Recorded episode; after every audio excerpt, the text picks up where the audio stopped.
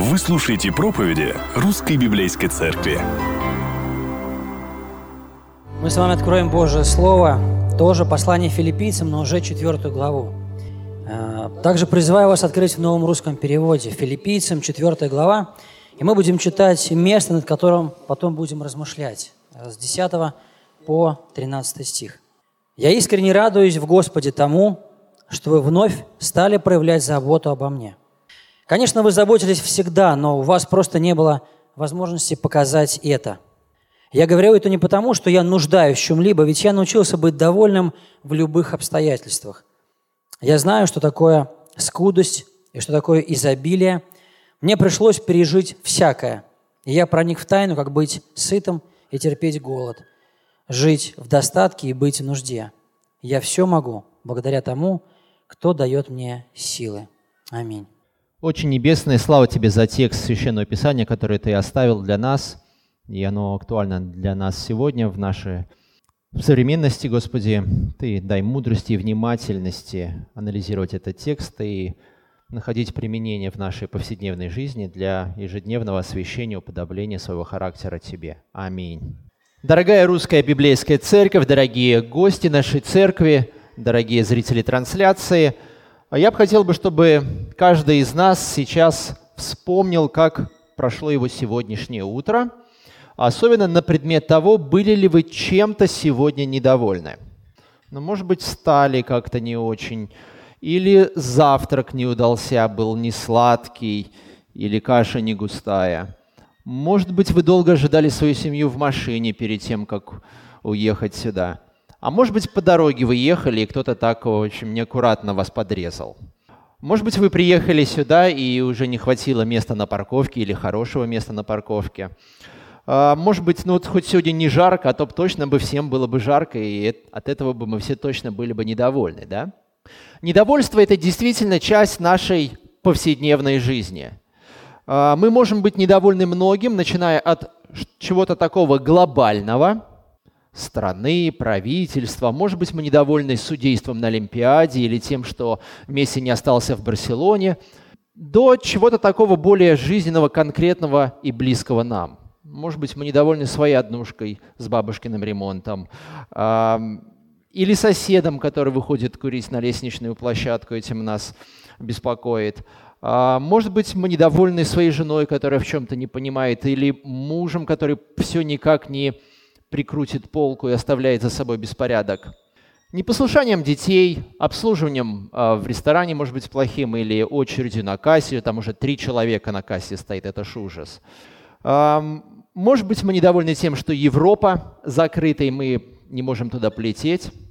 Или тем, что, в принципе, нам не важно, закрыта Европа или нет, мы все равно никуда не можем полететь себе позволить.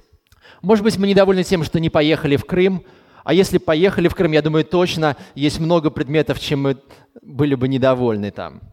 А, на работе, может быть, нас давно не повышают, в церкви все никак не замечают, не уважают добрым э, образом – и постоянно на встречи как будто приглашают всех, а вот меня специально как будто не приглашают.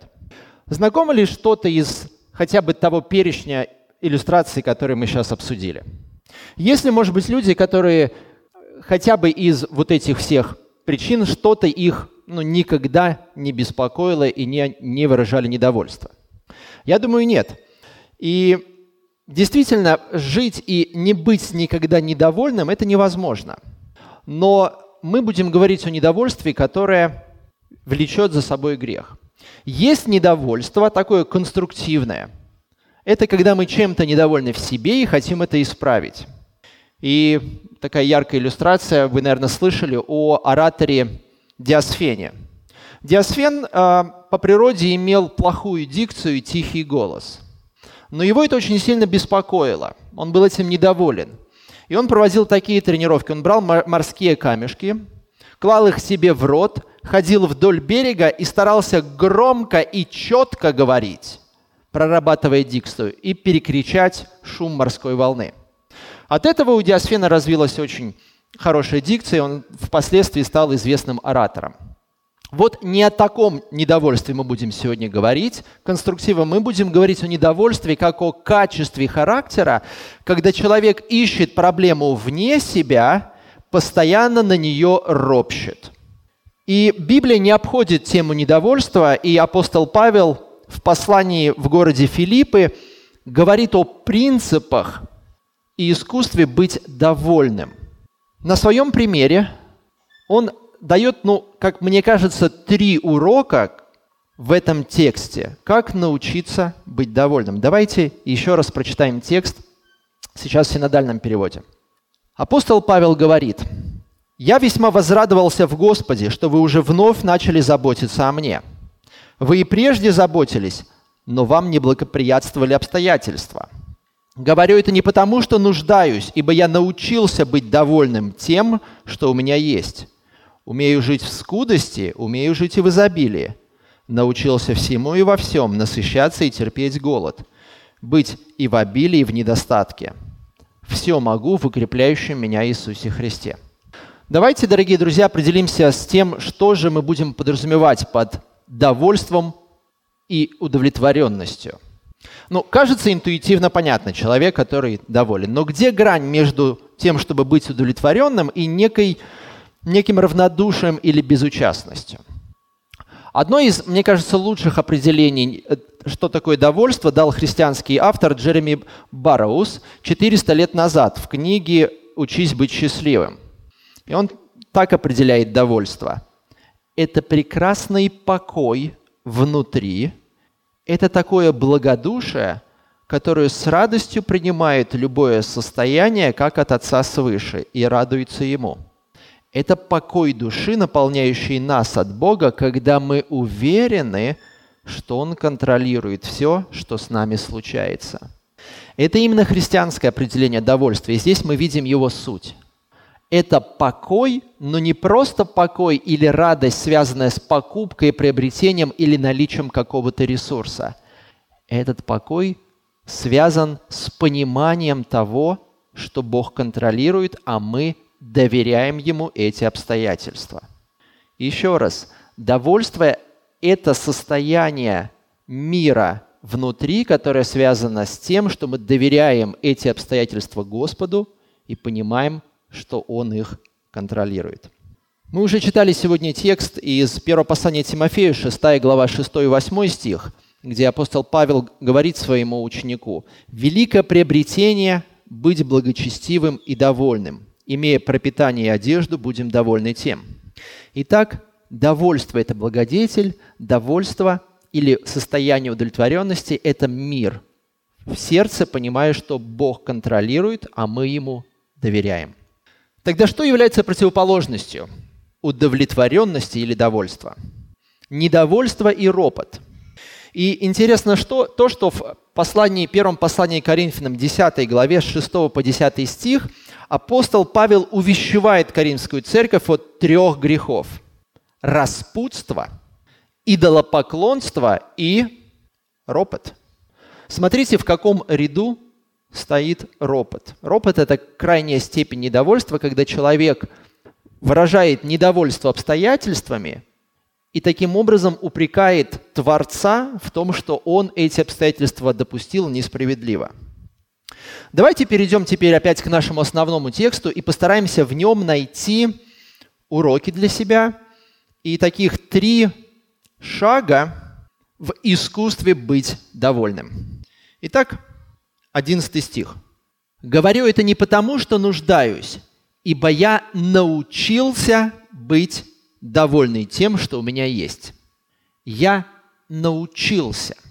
Здесь апостол Павел говорит о том, что довольство – это приобретенный навык – и действительно, медицине неизвестен ген, который отвечал бы за довольствие или недовольство. Если есть его мутация, то человек рождается, и вначале ему не нравится вкус молока, потом ему не нравится детский сад, он везде начинает говорить негатив. Нет такого. Недовольство или состояние удовлетворенности – это тот навык, который развивается. И здесь мне приходит такая иллюстрация из моей жизни, из жизни моих родственников. У меня был дедушка, который очень долго прожил, и я помню, что он всегда по жизни был доволен. Я не помню, чтобы когда-то он роптал на обстоятельства и А, даже несмотря на то, что он тяжело болел последние годы, во всем я видел благодарное сердце. Его родная сестра, которую я видел всего один раз в жизни, и видел всего пару часов. Когда она заходила в дом дедушки, она уже что-то негативно бормочила. И потом, когда она зашла, вместо поздороваться, она сразу же с критикой обратилась к дедушке, что он что-то не так сделал. И в течение часа-двух общения постоянно был один разный негатив. На все, все обстоятельства, все плохие. Притом, я не могу сказать, что жизнь этой бабушки была сильно тяжелее, чем жизнь моего дедушки. То есть не тяжелые жизненные обстоятельства сделали ее такой. Но раз за разом принимаемые решения роптать, вместо того, чтобы благодарить, формируют в конечном итоге качество характера недовольства. Недовольство формируется как некий такой поведенческий паттерн, вначале в детском возрасте и потом трансформируется во взрослый. И особенно в самом начале дети берут этот алгоритм поведения у взрослых. А, и вот такая иллюстрация. У меня сейчас новая в жизни этап социализации, новые друзья появились. Это в основном а, дети от 2 до 6 лет на детской площадке.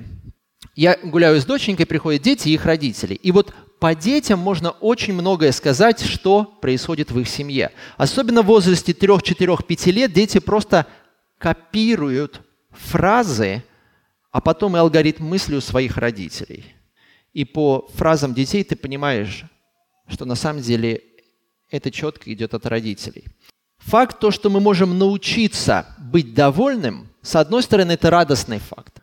Как бы это не печать, это не приговор, мы можем это научиться. С другой стороны, это и ответственность. Потому что у нас нет оправдания, если мы работники. Мы не можем сказать, вот я родился таким или обстоятельства меня таким сделали. Нет. Качество недовольства – это качество, за которое мы несем ответственность. И если говорить о глубине его, то это означает, что мы в той или иной ситуации не доверяем Богу обстоятельства и ропщим на Господа, который допустил это испытание, которое нам кажется, что оно сверх сил. Итак, первый урок – довольству или быть удовлетворенным, этому можно научиться. Второй урок, в 12 стихе. «Умею жить и в скудости, умею жить и в изобилии. Научился всему и во всем, насыщаться и терпеть голод. Быть и в обилии, и в недостатке».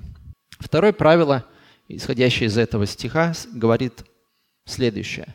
Довольство не зависит от уровня достатка и благосостояния. Апостол Павел в течение своих путешествий, благовестия, безусловно, находился в разных обстоятельствах. И вполне возможно, что где-то его в гости приглашали очень состоятельные люди, и угощение было соответствующее. Где-то это были люди среднего достатка, где-то очень бедные. Мы знаем, что апостол Павел многое претерпел. И в тяжелых обстоятельствах он учился доверять Богу, а в состояниях благополучия учился благодарить Бога за эти обстоятельства. Кто из нас в детстве не думал, вот, соберу я какое-то состояние, будет у меня много денег, или выиграю я лотерею, и я вот начну что-то делать, иначе вот я начну жертвовать, я начну, я стану меценатом. Знаете, это такая вот ложь, что что-то поменяется, когда состояние станет принципиально другим. Не будем мы ничего делать иначе, чем делаем сейчас – в абсолютных цифрах цифры поменяются, в относительных все останется так же. Если мы сейчас 1% жертвуем, то и потом будем жертвовать 1%. Но вот эта ложь, что что-то поменяется, и я буду доволен, когда у меня наконец-то появится машина. Это я же сейчас почему недоволен? Потому что я в метро езжу. Я же сейчас почему недоволен? Потому что я не женат или не замужем. Вот, вот как только я стану довольным. И знаете, эта ложь, она проникает в наши умы, начиная с детских мультиков. Помните мультик «Простоквашино»? И вот там в конце дядя Федор, который что говорил? Какую ложь он нашим детям сообщает? Я думаю, что это неумышленно авторы мультика. Они, возможно, не знают источники истинного довольства. Дядя Федор говорит, вот я почему злой был? Это у меня велосипеда не было. А, почтальон Печкин, точно, точно, да. Почему он так говорил, да, почтальон Печкин, спасибо. Вот кого дети постарше уже, это, да я еще до этого мультика не дошел, на самом деле. А, потому что у меня велосипеда не было. А вот будет у меня велосипед, или вот появился велосипед, я теперь буду доволен. Друзья, это ложь.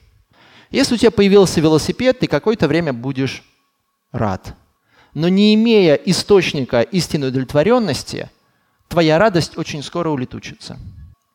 И здесь мы подходим к третьему уроку, который будет говорить о э, источниках довольства.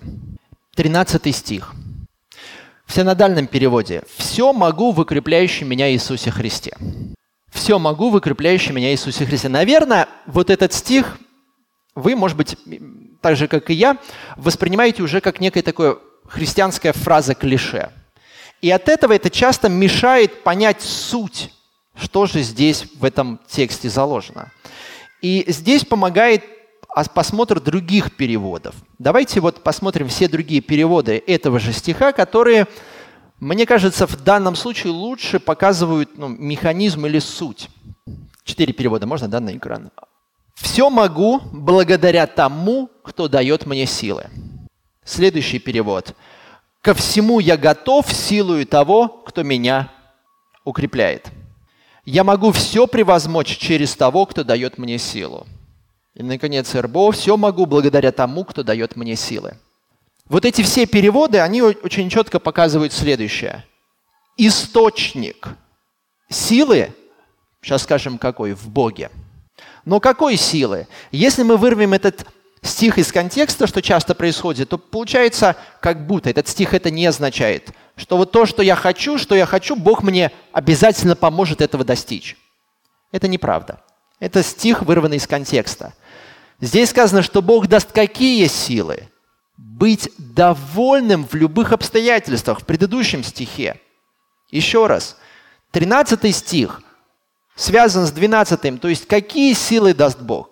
Бог даст силы благодарить, доверять в любых обстоятельствах Ему и быть таким образом довольным. Вот какие силы даст Бог. Каков механизм этого? Давайте вот здесь поподробнее, потому что это очень важный пункт. Любому человеку в жизни нужны некоторые точки опоры. Это могут быть родители, которые его воспитывают.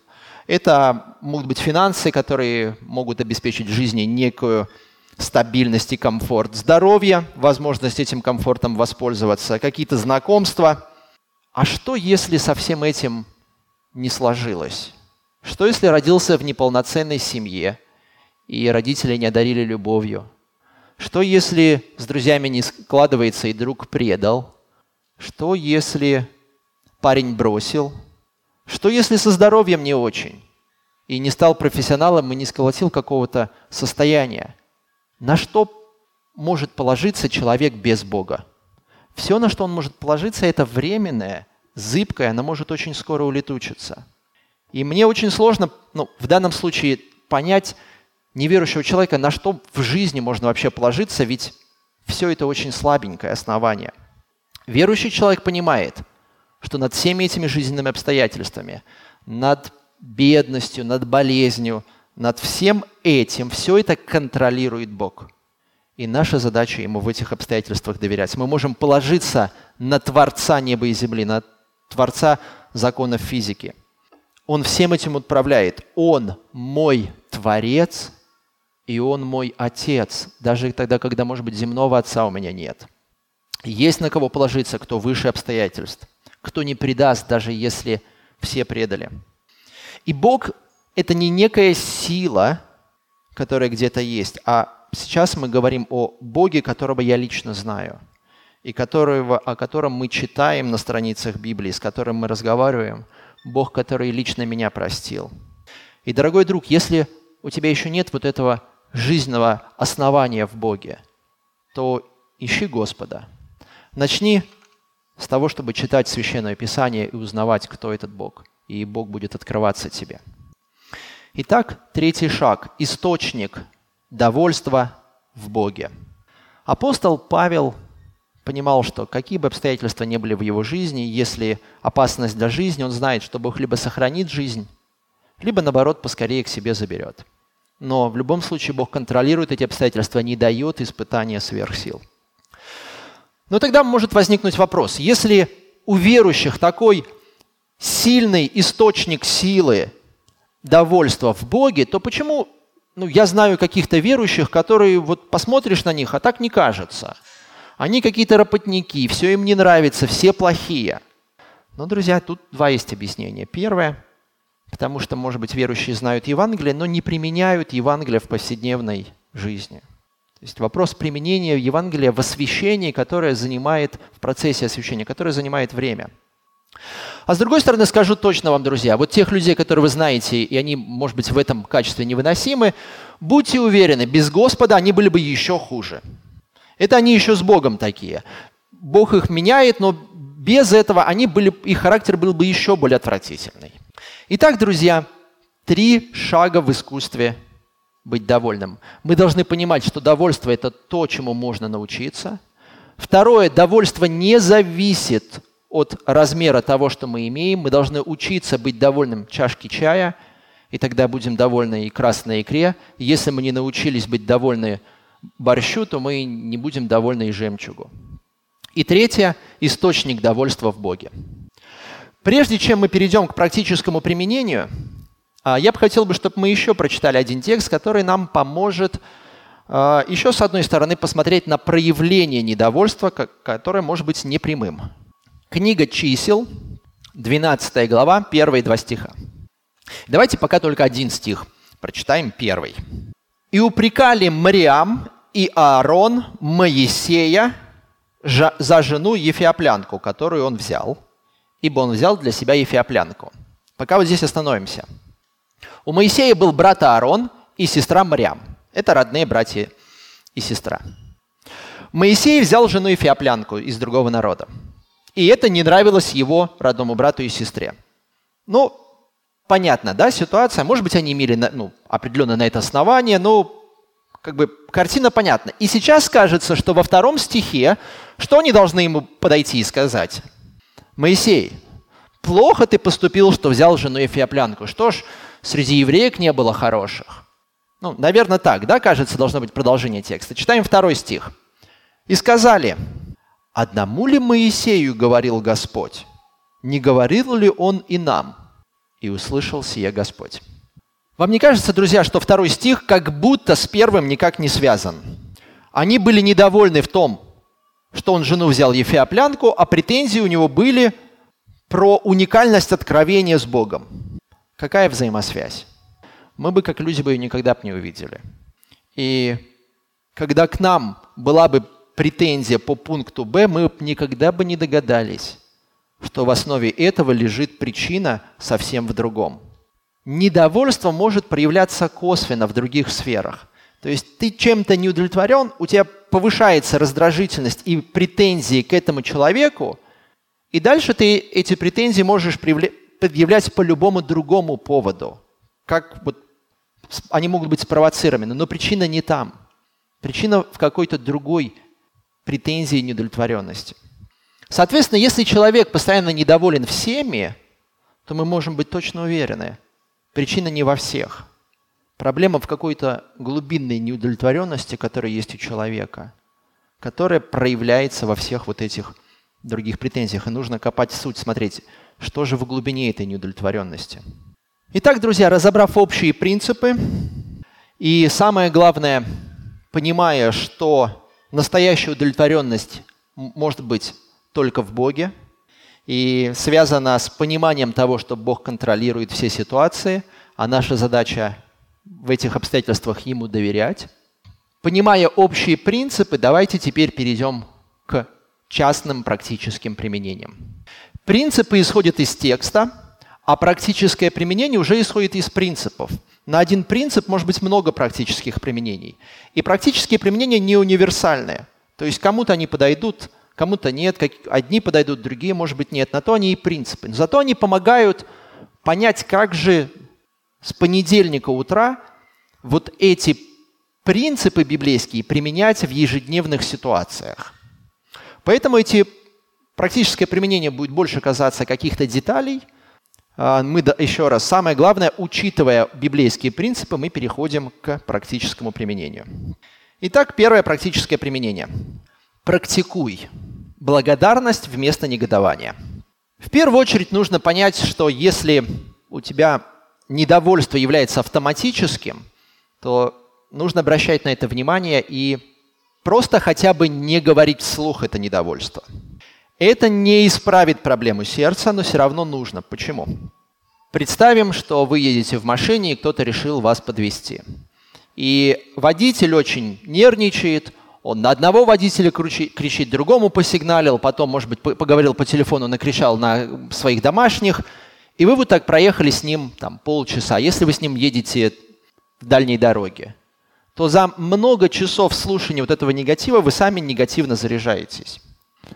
Поэтому, если человек будет молчать, это не исправит его проблемы, но это уменьшит хотя бы негативное влияние на других. Но просто нужно ну, это чем-то заменять. Чем заменять? Благодарностью.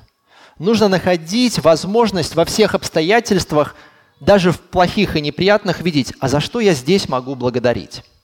Ну, например, та же ситуация на дороге. Подрезал вас водитель. Первая реакция хочется что-то сказать плохое. Да ты что, права купил? Но в этих обстоятельствах нужно подумать, так, Господи, спасибо, что ДТП не произошло, что я был бдителен и не отвлекся, и вовремя нажал на тормоза, и предотвратилось ДТП. Спасибо, Господи, что вот так.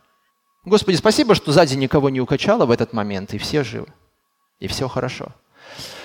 В любых плохих ситуациях, ну, когда мы что-то теряем, какие-то уроки, все, даже если мы ничего не можем хорошего найти, нужно сказать, Господи, спасибо, что я теперь ученый. Я теперь знаю, как делать и как не поступать. Находить поводы для благодарности. И еще вот в этом же пункте практического применения стоит, рекомендую попробовать некие молитвы благодарности. Когда мы в молитве только благодарим Бога. Когда-то мне это пришло в голову в самолете, и вот думаю, попробую только благодарить и ничего не просить у Господа. Знаете, поначалу все-таки отвлекаешься, ты благодаришь, благодаришь, потом и хочется, как бы, Господи, и благослови здесь. Нет. Вот благ... дальше продолжаем искать поводы для того, чтобы благодарить Бога. Вначале это легко. Господи, слава Тебе за мою хорошую семью, за мою интересную работу, за то, что вот это так. Потом, знаете, когда вот несколько минут молишься, кажется, что заканчиваются поводы. Может быть, даже возникнет пауза. Продолжайте молитвенно размышлять и искать. За что еще я могу благодарить? И выйдут вещи не совсем очевидные. Господи, благослови. Слава Тебе за то, что я живу рядом с парком, и у меня есть возможность с ребенком на коляске гулять в парке, а не в жилых районах. То есть какие-то такие вещи не самые очевидные. Вот попробуйте на неделе такие молитвы благодарности. Интересно, вот сколько по времени такая молитва займет. Не смущайтесь, если вдруг на какое-то время восстановитесь и, и вам кажется, что не будет поводов для благодарения. Продолжайте размышлять. Итак, первое, первое практическое применение – это практикуй благодарность вместо негодования. Второе. Найди конструктивное решение проблемы. Существует три потенциальных подхода к вообще любой проблемной ситуации. Три. Первое – что-то изменить. Второе – убежать от нее – и третье – смириться с ней. В разных ситуациях любой из этих подходов может быть правильный. Давайте на нескольких примерах. Если вам категорически не нравится страна, в которой вы живете, вот прям просто вот каждый день вы живете и вас это раздражает, существует три подхода. Первое, вы можете постараться изменить эту страну. Ну, вы скажете, там нужно быть там, президентом или премьер-министром, чтобы изменить. Но можете из- изменить на локальном уровне, сделать вашу улицу чище. Но окей, то есть это первый потенциально возможный подход. Второй, вы можете уехать из страны, найти ту страну, где вам нравится, например, Новую Зеландию. Но и там, я вам скажу, будут законы, которые вас будут раздражать. Но это теоретически возможный ход – уйти от проблемы. И, наконец, третье – это смириться – мне что-то не нравится, я в этом продолжаю жить, но я не буду на это роптать, постоянно гудеть и выражать свое недовольство. Я смирюсь с этим и приму это. Вот э, на своем примере, как эти принципы работают, э, вспоминаю, когда я был студентом старшего курса, и у меня была практика в поликлинике, я понял, что поликлиническая система э, крайне извращенная, то есть она неправильно построена в принципе. И я понимал, что если я останусь работать в поликлинике, то изменить первый подход поликлинику и систему я не смогу. смириться с этим и работать в ней нормально на позитиве я не смогу. Значит, вариант для меня оставался только уйти. То есть не работать в поликлинике, найти другие варианты. Теперь, возвращаясь к применениям э, наших тех или иных ситуаций. Если что-то вызывает у вас недовольство, остановитесь и подумайте, а это что-то можно ли вообще как-то изменить? Может быть, вот проблема, вы не высыпаетесь. Но так у этого есть причина. Постарайтесь найти эту причину и подойти к этой ситуации не просто с ропотом, а, а что можно улучшить. Или, например, вас беспокоит на работе кондиционер, который дует на вас. Можно прийти к начальнику и сказать, да что ж такое, работать невозможно, на меня дует кондиционер, так работать нельзя, я заболею. А можно прийти с решением. Сказать, вы знаете, начальнику, на меня дует кондиционер, это понижает мою работоспособность, если я выйду еще на больничный, будет еще хуже. Поэтому я предлагаю, я уже поговорил с инженером, можно прибить туда дощечку вот такую, и воздух будет ударяться, и уходить вверх, и таким образом будет прохладно, но никто не заболеет. Конкретное решение. Когда мы критикуем что-то в церкви, если мы подойдем к пастору не просто с критикой, а сказать, вот это мне кажется неправильно, а вот так это может быть лучше – то любой пастор будет рад услышать что-то, какое-то конструктивное решение. То же самое и в семье, когда жена говорит мужу или муж жене, вот это плохо. Прежде чем озвучить, подумайте, а как это плохо можно сделать лучше? Придите с конкретным предполагаемым решением.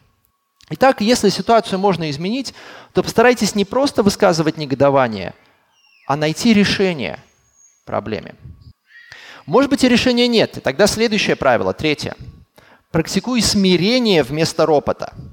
Есть ряд обстоятельств, которые мы не можем изменить, либо они слишком дороги для того, чтобы изменить. Совсем недавно, я помню, в пятницу лег спать и в 11 часов услышал, что у соседей они громко очень включили музыку, начали там, смеяться и кричать, типа петь. Вот. И они вспомнили, что у них пятница – и у меня первая мысль, ну, пойду разберусь. Посмотрел в окно, как бы оценил риски, думаю, нет, э, не пойду я разбираться. Э, вызвать милицию, думаю, ну, как бы здесь, наверное, тоже сейчас не будет. В принципе, однократно, наверное, если бы системно было бы. я понимаю, что ну, просто нужно ничего не делать в данной ситуации. Я ложусь спать, и, конечно, поначалу сердце осуждение. Вот они какие. Да как они такие не глупые, не понимают, что здесь могут быть дети вообще. Я не за себя, я за ребенка, конечно же, волнуюсь. Но я понимаю, что начинаю накручивать, и кто от этого проигрывает? Только я. Им вообще-то, как говорится, точно, они не переживают обо мне вообще. Вот. Я понимаю, все, что я сейчас могу, это сказать, Господи, я эту ситуацию не могу изменить. Дай мне смирение принять ее. Ты доверил, ты послал это испытание. Это испытание не сверх моих сил – я могу найти беруши, и я могу просто нивелировать это, закрыть окно и просто стараться, даже, может быть, молиться о благословении этих людей. Знаете, человек, который... Э, один автор написал про тех, кто не может найти никакое решение, э, следующие строки. «Чему-нибудь да научила своих детей природа-мать. Кто ничего создать не может, умеет тот критиковать». Поэтому в любой ситуации мы можем, первое, постараться найти какое-то решение, второе, если решения нет, смириться. И предлагаю воспринимать многие вещи именно как площадкой и возможностью для смирения. Ситуация, с которой вы точно когда-то столкнетесь или столкнулись, уверен, это поликлиника. Опять мы поликлинику вспоминаем. Но поликлиника – это же замечательная площадка, вы думаете, для лечения? Нет, поликлиника, друзья, создана не для лечения, она создана Богом для смирения. И туда же в регистратуру набирают специально людей, чтобы четко обозначить на входе, зачем вы сюда пришли. Вы сюда пришли спорить или вы сюда пришли тренировать смирение? Друзья, ну там все настроено на это. Вы либо заходите и попадаете и начинаете сражаться, сражаться, и через два часа вы выходите просто никакущие. Либо вы говорите, Господи, это реально челлендж но я его преодолею. Я зайду в поликлинику, получу справку, я ни на кого не накричу, никого не буду осуждать, и выйду, помолившись за пять человек, которые там зашли до меня, которые бумажки, которые только спросить, и за тех, особенно кто в регистратуре. Вот попробуйте поход в поликлинику воспринимать именно так. Итак, практикуй смирение вместо ропота. Следующее практическое применение – контролируй свои эмоции в период недовольства. Бог нам дал эмоции, это нормальная составляющая нашей личности, но Бог дал и силы, и мудрости их контролировать. Если мы еще чем-то недовольны, ну, может быть, в какой-то степени мы имеем на это право, но как мы будем это недовольство выражать, это уже наша ответственность. И здесь нам нужно не повысить тон, не оскорбить, потому что, сделав так, мы согрешим, проявляя недовольство. Еще раз, если с чем-то вы не согласны и что-то не нравится, это еще не грех. Но в том, как вы выражаете свое недовольство, точно может быть грех. Мы должны понимать, Господи, Ты дал мне это испытание, оно не сверх сил. Я могу его пройти, Господи, дай мне в данной ситуации понимать, что оно под контролем у Тебя. Пошли мне мир и покой в сердце. И, наконец, последний пункт практического применения. Э, проси помощи близких. В чем? Ну вот давайте э, такой небольшой сейчас очень коротенький тест. Пожалуйста, подумайте о себе, насколько вы считаете себя человеком по жизни удовлетворенным или неудовлетворенным, если по шкале от 1 до 10. А, один – это вы крайне работник, вы почти никогда не благодарите, вы во всем видите, что виноваты американцы, а, РЕН-ТВ и кто-нибудь еще. В общем, все плохие, один я хороший в этом мире. А 10 вы понимаете, что вся проблема связана с вашим грехом, и вы четко а, как бы не ропщите практически никогда. Вот поставьте себе какой-то балл. Предлагаю еще одно духовное упражнение. Сегодня поговорите с вашими близкими, а на неделе с вашими братьями и сестрами из D-группы и спросите, как они оценивают. Как, какую оценку бы они вам поставили, наблюдая за вами со стороны. И обсудите, если будут, будет разница. Вполне возможно, нам кажется, что мы очень благодарные, но люди скажут, да нет, не очень. Часто от тебя слышится один негатив. Все плохо, все плохо, все плохие, один ты хороший. И здесь как раз-таки помощь ближних может быть в помощи оценки себя. А, вместе с гордостью а, грех недовольства – это тот грех, который мы у себя не видим. Мы к нему привыкаем. И вот здесь окруж... ближние люди, которым мы доверяем, малая группа, братья и сестры, наставники – это те, которые могут помочь. Спрашивайте их помощи и оценки ситуации. Итак, дорогие друзья, апостол Павел оставляет текст Священного Писания и говорит на своем примере, что он научился быть довольным. О том, что его удовлетворенность не связана с тем, много у него или мало. И, наконец, он говорит о том, что ему Бог дает силы быть удовлетворенным. Бог дает силы преодолевать испытания, Бог дает силы доверять Ему в тяжелых обстоятельствах и иметь покой, понимая, что все под контролем у Господа. Применяя эти принципы, мы можем находить те или иные практические применения в нашей повседневной жизни. И давайте сейчас помолимся о том, чтобы ежедневно Писание нас освещало, и мы применяли его принципе в повседневной жизни, когда столкнемся с той или иной ситуацией. Помолимся. Отче наш Небесный, слава Тебе за Твое Слово, которое где-то обличает, где-то воодушевляет, где-то дает надежду. Слава Тебе, Господи, что Ты даешь истинные силы каждому человеку быть удовлетворенным в Тебе в первую очередь, Господи. И если какие-то тяжелые обстоятельства, доверять их Тебе, а если благословение, благодарить Тебя, Господи, и не гордиться. Благослови каждого из нас применять эти принципы в нашей ежедневной жизни, Господи, возлагая надежду на Тебя. А если, Господи, кто-то еще не имеет этого источника надежды, чтобы он обращался к Тебе, Господи, и искал Тебя. Слава Тебе, Боже, за все. Аминь.